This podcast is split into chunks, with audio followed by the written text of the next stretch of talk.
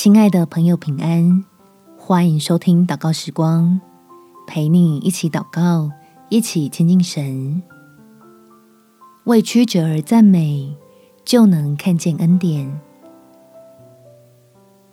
在诗篇第三十七篇第五节，当将你的事交托耶和华，并倚靠他，他就必成全。别让之前的努力葬送在自己的抱怨上，即使我们的目标总是弯弯绕绕，还不一定能达到，但神赐福给你我的好处，在过程中都能体会得到。我们起来祷告，天父，虽然我不明白为什么好好的计划又被打乱，但我知道。要相信你仍然掌权，你要为我成就的美事，绝不只是我所能设想的美好。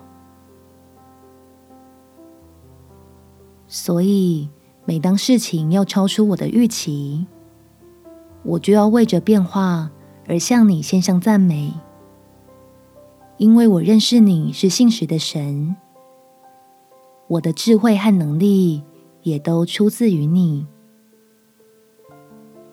你必恩待抱持敬畏的人，必施慈爱安慰等候你的儿女，使我所求的不单单是手中的计划顺利，更是能走进你赐福的心意，翻转所有的曲折与逆境，成为我一生蒙恩的经历。感谢天父垂听我的祷告。